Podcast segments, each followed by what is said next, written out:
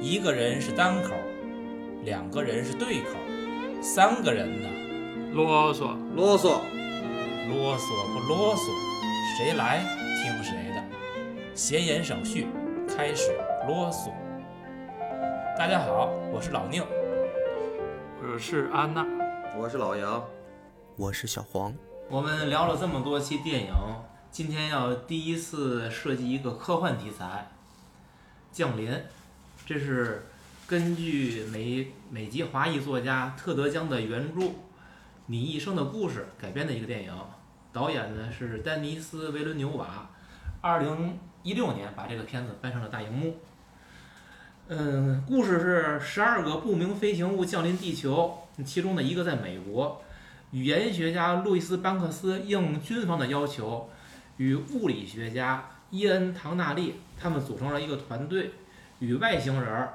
在原著里边呢，这个外星人叫七板怪，在电影里边被翻译成七只桶。他们两个人为主，跟这个外星人进行沟通。沟通的过程到最后，嗯，路易斯学会了外星人的语言，并且呢。了然了自己的一生，他未来的走向，包括他的孩子的命运都知道了。那么，嗯，他们最开始跟外星人沟通的目的，其实是想知道这个外星人到地球来的目的。那么电影交代呢，是在三千年后，外星人需要地球人的帮助，所以他们现在先来帮助地球人。这是是整体影片的一个设定。但是我们后面具体要聊的时候，我会把一些我看原著和看电影发现他们的不同点会摘出来。像这种外星人来地球的目的，在原著里边就是没有的。所以这个电影不同于我们以往聊过的一些名著改编电影，它对名著的改编量是很大的。首先从题目上，原著叫《你一生的故事》，它叫《降临》，这个名称就已经有很大的调整了。那么，嗯，咱们四个人里边儿，觉得这个片子偏科幻呢。嗯，老杨的态度是这科幻片儿比较无感。嗯。黄老师呢，本身就是物理专业的，虽然这个片子讲物理讲的不太多，可能是你从这个理论角度，或者从这个学术角度更多讲一些。我是喜欢的科幻片儿，特别喜欢；不喜欢的科幻片儿，感觉就特别讨厌。嗯。啊。然后呢，我跟安娜，我们两个应该是都看过原著的。所以我们可以从原著和电影这方面来做一些个嗯比较。安娜，你看完原著和电影之后，你觉得他们俩的这个异同点或者什么感受吗？呃，就是非常不一样。我觉得它的主题都不一样了。是。对吧？对。然后电影里的主题就是非常拧巴，尤其是到最后呢，他通过他的能力，然后。预知了未来，未来那个将将军呢，告诉他一串号码，然后他回来用这个号码改变了当前的这一个结局的状态。我觉得这这个跟你跟他小说的那个意思就不一样。小说里的意思就是这个状态，你已经完全知道了，从生到死的状态知道了，那你就是接受，你不要去改变任何东西，你改变也没有用，你只是去接受它。对。所以这小说的设定。呃，故事的一些个细节跟电影里的细节就完全不一样，所以我能知道他为什么这么改。他电影为了好看，他要有一些个情节的冲突、矛盾冲突，他要做成这种设置。但是呢，电那个原著里呢，他那个外星人为什么来，为什么走，走了留下什么也没留下，什么都没说，就就这么你就是门口停了一辆车，然后过两天那车又走了，就啥也没说，你不明白。然后电影里呢，就把这个事儿给说了，我为什么来啊？我告诉你，我这有什么事儿，就全说了。说了之后，这个意思完全就变了。原著非常单纯，讲的事情也很单一。嗯，到了电影呢，就赋予了这个原著故事很多的意义，对吧？这里边意义就是安娜提到的，外星人为什么来是一个意义。那么由于外星人来，全世界各个主要国家。他们采取了什么样一种态度？不管是合作还是竞争，怎么去处理这件事儿，对吧？这些意义都是在原著里边没有的。而且刚才安娜提到的，原著的一个基本设定是，嗯，一个是自由意志，一个是，嗯，对未来的了解，已经知道了一切的故事，对吧？在这两个之间，首先你知道未来的人，原著是原文就写了，你是不能告诉其他人你知道了什么。而电影里边显然，安娜提到，呃，路易斯跟中国的上将军打电话的时候，他是把他未来听到的话拿到现在去说了，这明显的就违背了原著的这个设定了，对吧？而且，呃，我摘了一些原著和电影的不同。首先，一些基本资料的改变，在原著里边，一共是有一百一十三个这种飞行物来到地球，其中有九个在美国，在电影里边改成了一共有十二个，一个在美国。这种数量的变化，呃，是为了好拍，方便拍，方便拍是吧？对吧？这物理学家呢，原著里边儿叫加里多诺里，电影里边儿改成了伊恩唐纳利。可能多诺里、唐纳利翻译的话，我看英文可能会比较接近。但是加里跟伊恩，它不可能是一个词儿，对不对？包括这个七爪怪两个名字，电影里边叫阿伯特跟斯科特洛，到在那原著里边叫弗莱普和拉斯普贝里，对吧？你包括电影里边根本就没提到费马定理。只提到了一个非线性的思维模式，而费马定理是这个电影的核心概念，对吧？一切都是从费马定理出发的，包括我说这个电影，我感觉里边夹杂了太多的政治因素，而原著我觉得只是在谈一个哲学问题，跟政治没有任何关系。所以这是种种的电影和原著的区别。嗯，那下面我黄老师我打断一下。二位既然都看过原著，对吧？嗯然后电影呢也看了。如果说咱十分制打分儿的话，就是给原著跟电影打分儿，各自都打多少分儿？因为我需要了解一下，就是原著到底是比这个电影看上去要更高明一些，还是原著本身是一个很一般的故事，但是这个导演经过他的改编，改编成一个相对来说较为脍炙人口的一个电影。虽然这个特德·江的原著是得奖了，但是这个原著我看写的不怎么样，我给他不及格五分儿。五分儿，电影虽然跟原著拍的不一样，但它比原著拍的好，我给它六到七分儿之间吧。这是我，嗯，因为我用一句话来总结说，这个原著不好写，电影很难拍。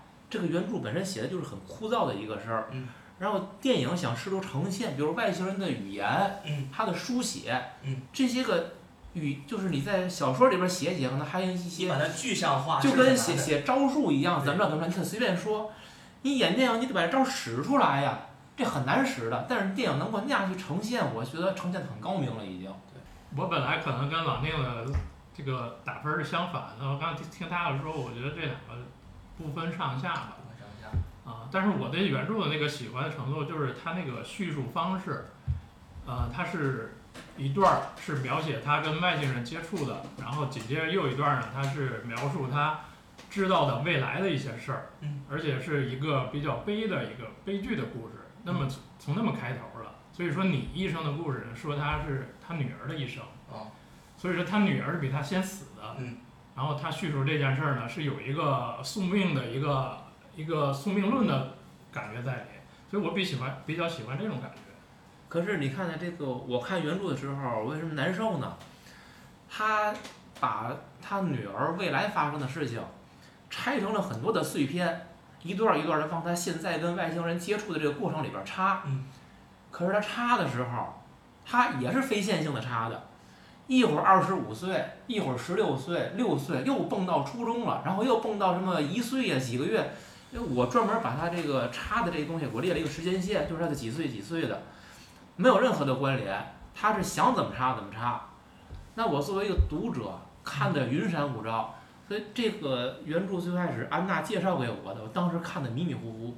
我后来看《降临》的时候，我也不知道这个就是你一生的故事改编的。嗯我说看完之后，哎，我感觉有印象，我觉得这是不是就是你一生的故事？我又回去翻原著，哦，我发现哦是，我这时候再看原著，我才能看懂，要不我根本就看不懂。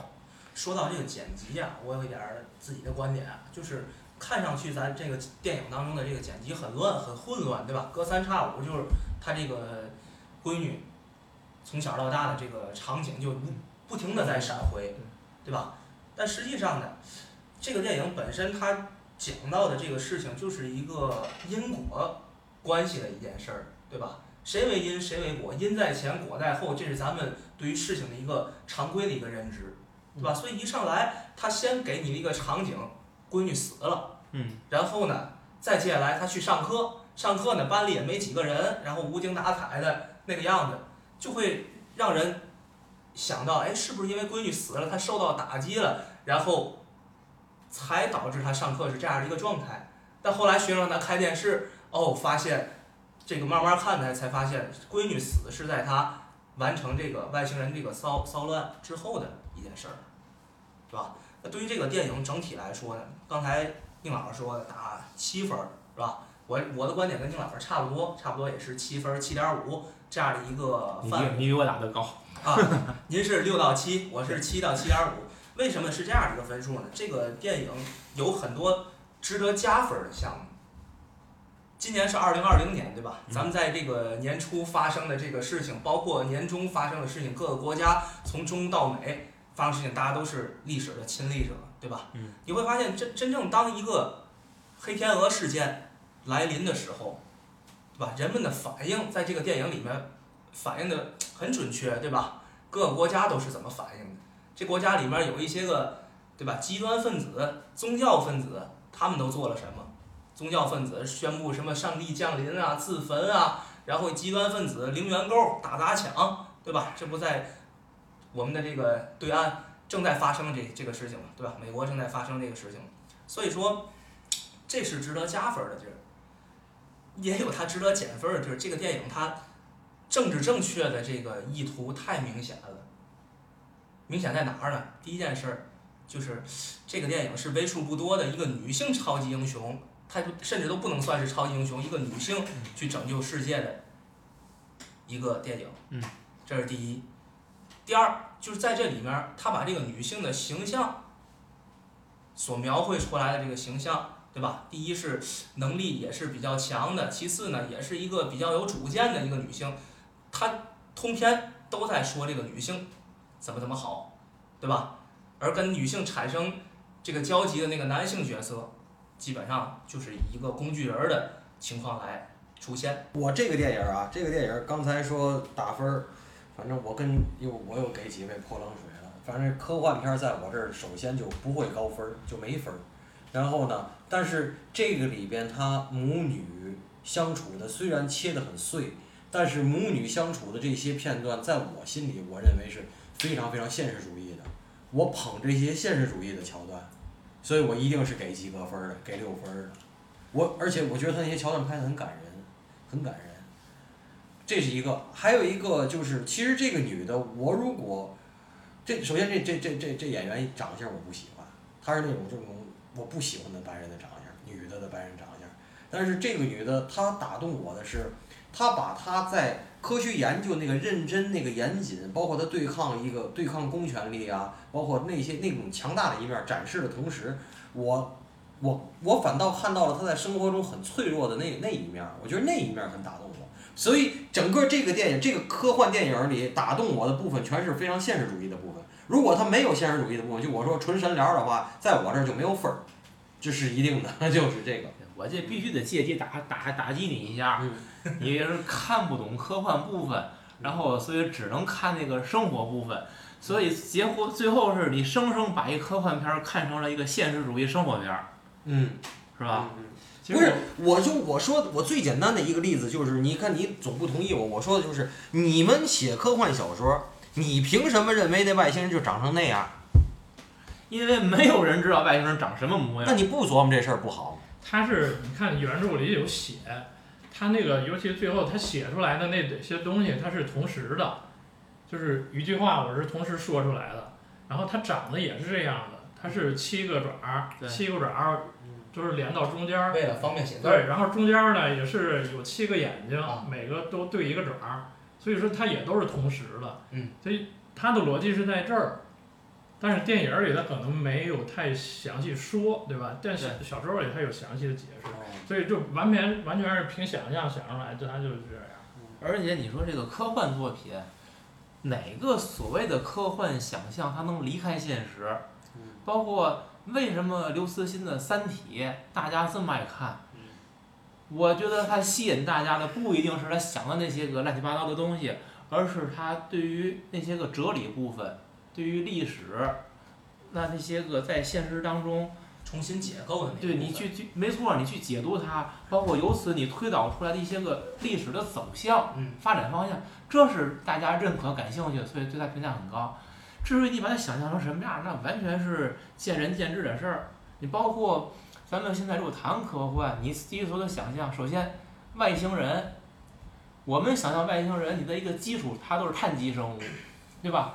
你是基于这个基础来想象外星人的，那他凭什么就是碳基的？人类是碳基生对，物，因为我们是碳基的，所以你把外星人当成碳基来设计，只有你这样去设计，哎，我们才觉得我们有可能跟他去对话、去交流，才产生进一步的发展。如果他压根儿，比如说就没有脑子，或者不是碳基的，是别的东西，你这事儿还怎么换啊？你换都换不起来了。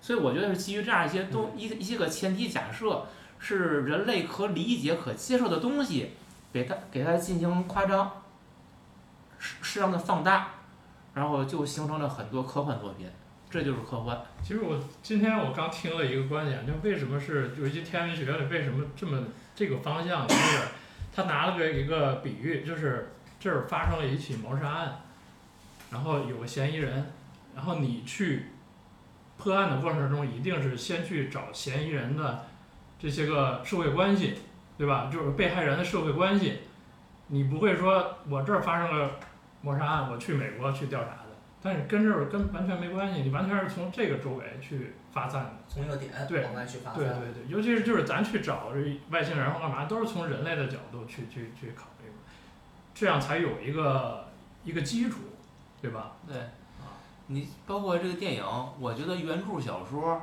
它更接近于科幻一点儿，就是它没有诉诸于太多的社会的啊、政治的这些东西，它讨论的是一些从偏哲学的角度去讨论科幻问题。而拍成电影之后，它如果想让大家爱看，拍成那样，首先这片子很难很难拍，原著就不太容易呈现。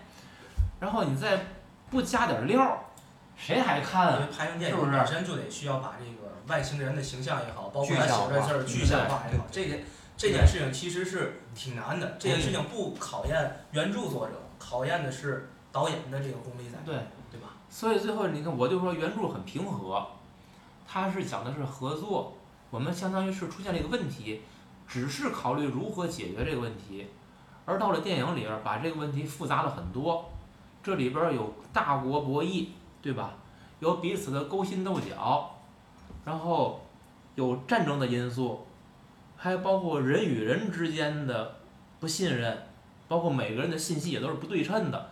在电影里边这些都不存在，在电影里边信息是共享的，然后彼此是合作的，所以你从电影的这个基调跟原著就已经离得很远很远了，所以我都看看上我都不觉得这是一个很纯科幻电影，这是一个怎么说打这个科幻旗号的，有某些诉求的吧，嗯，一一个一个电影，这电影的科幻味儿其实并不是那么浓，因为它拍的太浓了。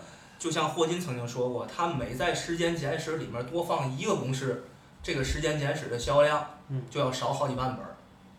嗯这电影也是一样的，你每在电影里面多加一些这种科学的概念、嗯科幻的概念在里面，对于这个观众的吸引程度，对于这个电影的口碑，可能就是一个比较大的一个损害，对吧？这导演肯定还是要通过多方考虑，所以最后呈现出来的这样的一个作品。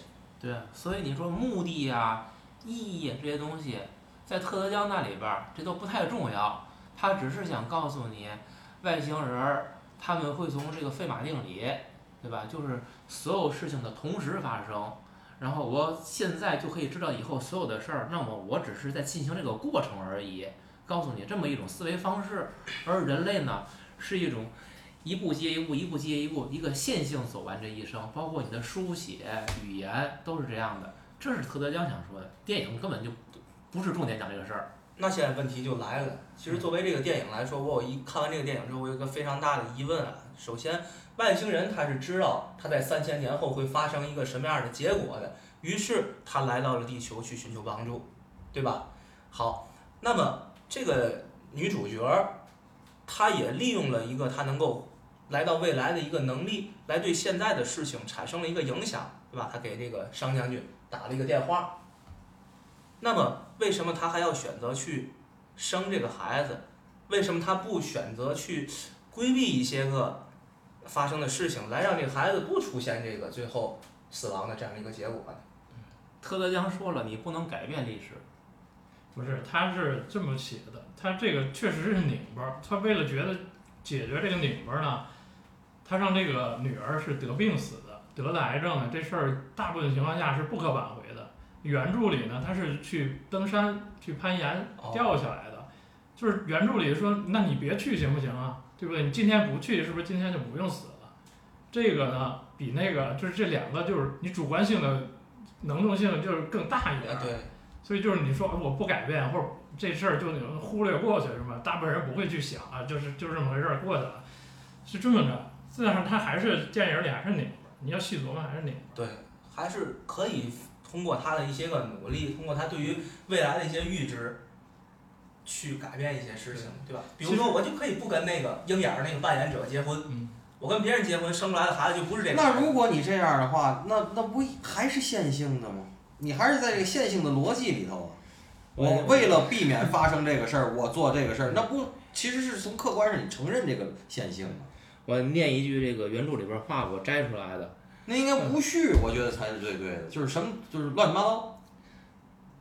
每个物理事件是一句可以用两种不同方式讲的话语，一个是因果论，一个是目的论，两者都有效。我理解这句话的意思就是，因果论是我们的讲的逻辑，我从因为到所以一步步推出来的，是一个线性的。目的论是什么？我已经知道结果是什么了，那么我只是把我该履行的这个事件都履行了，最后达到那个目的，那就是七板怪外星人他们在做的事儿。还有，嗯，他说的是七爪怪既不自由，也没有被限制这些概念，他们不按他们的意志行事，他们也不是无助的机器人儿，他们的意识模式的特性不只是在于他们的行为与历史事件相符，也在于他们的动机与历史目的相符，他们的活动创造了未来，编制了编年史。其实就是跟刚才那句话，我认为是意思一样的。虽然最后结果是那样的，但是这个过程你不要改变，或者你不能改变，像跟履行义务一样。而我们人类是什么？我们强调的是自由意志，这就是说自由意志跟了解未来这个矛盾嘛。自由意志在于选择权。那么我每做一件事的时候，它都可能会有不同的路径和结果。那么我选择了哪个？这个岔路是越差越多的。而外星人是认为，你所谓的那个岔路，实际都是已经写定的东西了，你只不过是在这条既定路径上，你把它走下去就可以了。所以外星人因为知道这个，所以他可以同时进行这件事儿，最后到达目的就行了。而人类不能知道未来，所以我必须一步一步去走，经过一步步的选择到达那个位置。其实呢，结果可能是一样的。人类认为是自己选择的，在外星人看来那是命定的。就跟你玩游戏似的，你可以选择战争迷雾，把这个整个大地图给它遮上，然后你派一只羊啊马呀自己去探路。你也可以选择把这个地图全开，但是这个地图上面的这个河还是河，山还是山，你该绕过这个山还是得绕过去。对，是这意思吧？我打一个比方，我觉得这个比方会有本身就会有我自己矛盾的地儿。就一个人从出生到死亡，这是一个必然的历程，你会生也会死，那我们就不进行这个过程了吗？不会，每个人还是会出生、会去死亡、会完成这个过程。那么这个过程如何进行的，那是另外一个问题了。但是你只是完成这个过程，可是我说我矛盾点在哪儿？当你把从出生到死亡进一步细分的话，可能人有童年、少年、青年、壮年、老年，你又会分成几段儿。那么这每一段当然也是你必然经历的。当你这个每人必然经历的每一个节点的时候，你又会有一个目的，对吧？相当于是一个结果一样。你会发现，当你把这个节点不断细化的时候，那你这一生好像每一个节点都是被注定的了。实际对于人生来说也并不是这样，你只是说出生死亡是注定的，中间的过程它是会有变化的。但是我说矛盾是在于，如果你要不断的细化这些点，每个点都不允许变化了，这就会成为一个悖论。所以我是觉得特德我觉得您您刚才提的这东西一点儿都不矛盾，这个特符合。你要是这么说的话，我还能有加入感，呃聊这电影。嗯，这个特像我一直认为的一个事儿，就是说我老跟人讨论一个事儿，现在不爱了啊，以前特爱讨论一事儿，就是说如果历史再发生一遍，是不是跟现在一样？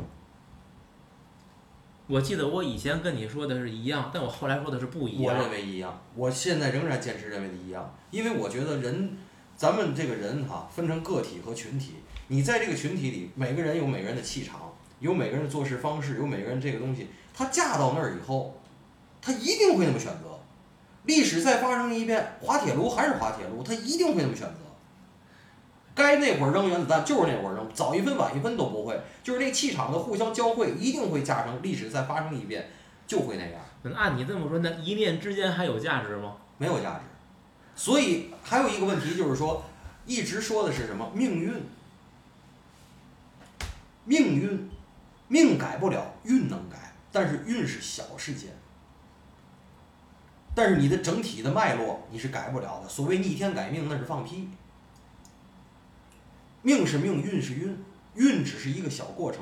也就是说，在小地方，你那个气流啊什么的，其实这些就是跟气流有关系。我老说人的气场，包括你这个人这两天，哎，你这人气色那么好，那那个气色，你那那两天其实就是电压足，生物电那个电足，别人是感受得到的。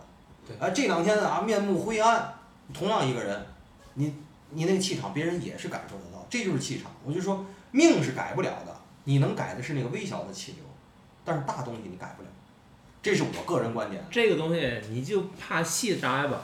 你想，你说这东西，比如一个农村长大的人，他想变到成成为一个真正的城市人，甚至将来成为一个贵族的话，这件事不是他一代可以完成的，就是他可以改变他微小的命运。我先从农村到城市里来，日拱一卒。对吧？三代以后，你怎么能知道他就不会成为一个贵族的发端呢？他会有可能，这又涉及到你从量变到质变的一个变化。这跟命运有关系吗？有关系，就是你说那些每个微小的，按你说的，这个人，比如他是一个农民，他就应该跟土地附着在一起了，他就是一只农民。可是微小的命运的变化会导致他的走向，不是有不是岔道了不是，你的命里头，你的命里头，有的人就是命里的就会有有就会有你阶层的跃升，有的人命运里就会有你阶层的坠落。好，那我只能同意你没得聊了。说了，就是啊，你还是自由意志自己选择，对，就是自由意志。你是不是有自由意志，还是说你这个线就是这么画的？那要这么说，我我都我这个这个电影的这个咱们的影评的题目我都想好了，就是说菩萨为因，外星人为果，对不对啊？对吧？那你自由意志这件事儿，你要往前倒，我说这个因的话，那你说这句话的人，你们都知道自由意志是什么吗？如果你们知道自由意志是什么，底下那句才是脚说话，脚决定，对吧？如果你们都不知道自由意志是什么，你知道脚往哪儿放吗？还迈开腿？咱说了这一堆，这个我记得之前黄老师说过，这是一个文科生写的科幻小说，就是我们所产生的这些个分歧和讨论，会不会跟这个有关系，很有关系，对吧？因为本身来说，这个电影当中呢，你会发现这个外星人是，反正是我看过的这么多电影里面最弱鸡的一个外星人。low 啊，很 low。这个外星人他说要提供 weapon，对吧？没有什么 weapon，他的 weapon 就是他的语言，语言就是他的武器，而这个作为这个语言这个武器来说，也没有什么杀伤性，更多的其实是一个这种预言性在里面，对吧？然后这个拯救世界的这个主角呢，他也不是一个超级英雄、变种人，对吧？他也就是一个普通的一个正常人。啊，所以说你会发现这个电影它所展开的这个场景其实是跟我们的生活是更加贴近的，嗯，所以我们就有更多的讨论空间去讨论它，对吧？你要比如这个事儿出来一个 X 战警，这事儿别聊了，对吧？这是漫威宇宙里边的事儿，直接开打就行了，对吧？嗯跟咱没有什么太大的一个关系，所以说。这电影正是因为它是一个，呃，挺适合文科生，甚至说很适合女性去观看的一个电影，所以说它这里边有很多模模糊糊的一些东西，有很多软绵绵的一些个科幻在里面，所以咱们就会把它引申的很多，啊，就是这个意思。其实我再多说一句原著吧，呃，我刚看完那个冯内古特的叫《五号土场》，然后呢，特德·江肯定是看过这小说，因为那五号土场里的外星人的设定，跟这个《你一生故事》里的是一模一样的，他肯定是依据那个来的。那个小说我是挺推荐的，因为它科幻性的东西不是太多，呃，他说的是一个嗯。在那个二战的时候，德累斯顿大轰炸幸存下来的那么一个战俘，美军战俘，然后你可以理解成他是一个在战场上患了那个叫什么 PTSD 的那么一个应激症的那么一个一个老兵，退伍老兵，然后他的思绪呢，就是一会儿这儿一会儿那儿，他他说的这叫这是穿越，因为他过程中他也遇到了外星人嘛，一会儿这儿一会儿那儿，尤其他那个小说的行文。呃，一段儿的时候，前两句话，比如说爬山的时候遇见瑞典人，瑞典人是说德语，然后他突然间就穿越了，穿越到那个战场上，人家战场上他也遇到了德德人德国人嘛，因为他就是这么一个行文，就就一句话，一段穿越好几个地儿。那那个小说非常好看，我如果说大家有兴趣去看一下，我觉得挺好。你可以那个比特德江写的要好，对吧？能不能这么说？所有的科幻作品其实都是。披着现实主义外衣的，是吧？披着科幻外衣的现实主义的电影，对，科幻作品都是披着科幻外衣的现实主义作品。越是好的科幻作品，它的现实主义因素其实会更强一些，对，对吧？但是特德·江的特点呢，就是，呃，他有一个物理定律。然后呢，他又有一个灵感，听说了一件什么事儿，然后他把这两件事儿呢结合在一起了，然后写出来一个故事。比如说这个故事呢，它是通过那个费马定理，然后推导出来那么一个故事。然后其他小说呢，还有热热力学定律，然后推导出的故事。因为它的故事的架构都不大，世界观都不大，都是一个就思想的实验嘛，就是物理学原理也不复杂。哎，所以说就推导出来这个故事，相对来说还算是比较通俗易懂的一个故事。对对。可是这个它的故事性并不强。对。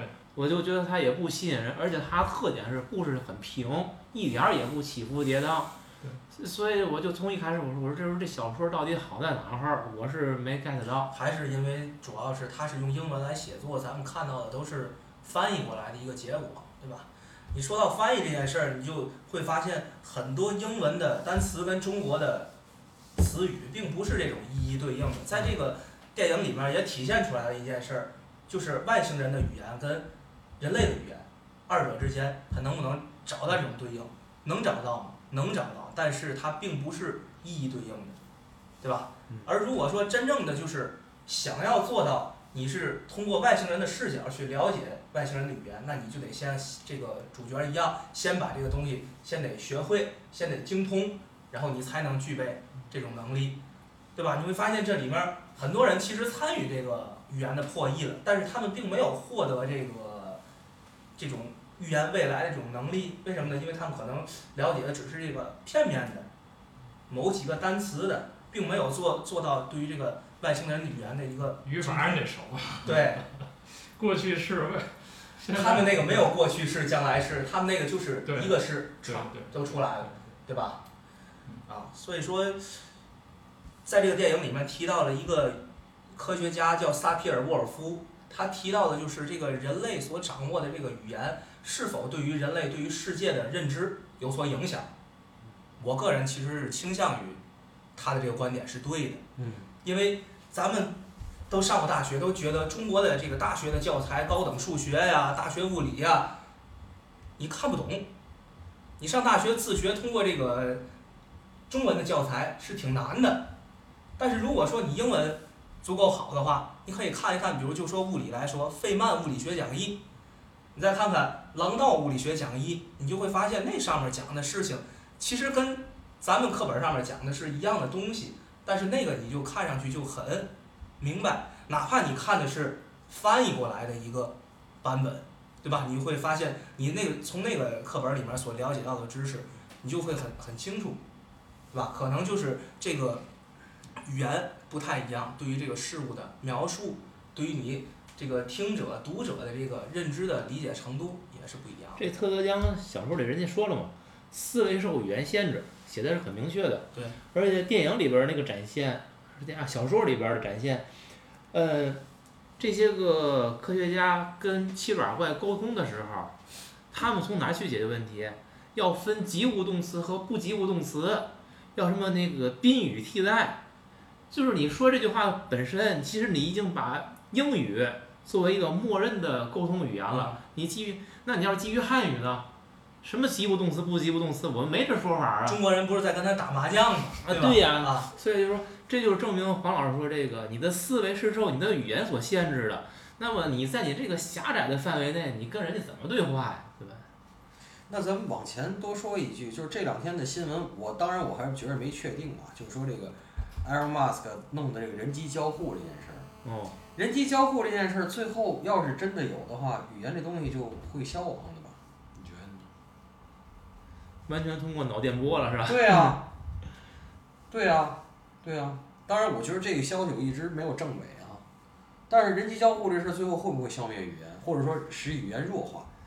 我觉得不能，为什么呢？就像这个行为心理学本身就是心理学一个很重要的分支一样，我们很多事情是通过行为来完成的。那咱比划，比划比划不明白我我说的行为不是比划的意刘震。云刘震云在手机里说这事儿嘛，就是说这个古时候没有语言，那些野人比划比划靠比划骗一人，比划一天都别把人骗了，对，对吧？这这个行为说的是这意思不是比划，是你真的去做了很多事儿。啊，这就是它不单纯是一个思考，可能我还没有思考了，我这事儿就已经做出来了。我说话我三句可能就把他骗了。这个就像你，你有时候你会说，就是说，你说你嘴比脑子快，可能我还没想呢，我这话都已经说出来了。但打其打个实比方，是。但其实是这个东西是经过思维的嘛。对，当然你没有无意识的话，除非梦话，梦话都有意识，对吧？这个我们这一代是见不到了，交给后人去验证吧。嗯，其实人机人机交互这件事儿，其实它是基于这个人工智能里面一个深度学习的一个理论，嗯对吧？就像这个呃柯洁呀、李世石啊，他们跟这个电脑去下棋一样，你会发现电脑它越下，它的水平是这种线性增长的，对吧？那随着这个电脑它接触到的语言越来越多，它肯定对于这个语言的掌握是越来越多的，但是它肯定会有一些个细枝末节，一些个非理性的。一些个语言，它是没有办法掌握。就像柯洁跟这个电脑下棋的时候，他在下了中盘的时候，有一招叫神之一手。什么叫神之一手？就是可能电脑在那个时候，它也 AI 也下不到这个位置，但是它作为一个人，它有一些非理性的成分在里面，所以它就会把它下到那个里面。所以语言会不会消亡呢？我更倾向于语言它会弱化一些，就是人与人之间的交流会更方便一些，但是不同。的语言，像中文、英文、拉丁文、希伯来文等等这种文字，它还会依然会传承下去。可能有一些语言当中的一些个方言、细枝末节的一些个词语，它会慢慢消亡，但是这个语言的主干，它的语法还会再传承下去。我政治正确，我就不同意你这观点。世界大同，将来全世界人民都说汉语，不可能。你这非得那个跟我对着干是吧啊？既然当年没有全世界人民都说英语，那之后就不会全世界人民没错，都说汉语。没错。但是语言一定是有一个趋势是这样的，这个我看过，就是尤其美国，美国人他们连续每年都跟踪，最后发现英语单词在越来越短。对。原来那种什么十几个字母的那种，就是越来越少了，而且就是因为为什么越来越少？那个词还在字典里，但是没有人用，对，最后就是死语言了，没有人死单词用，。没有人用。而且就是语言它这种谐音的这种语言，比如空腹、嗯功夫这种，他会他是直接拿来的，就省事儿嘛，为了省事儿，不用再造一个词。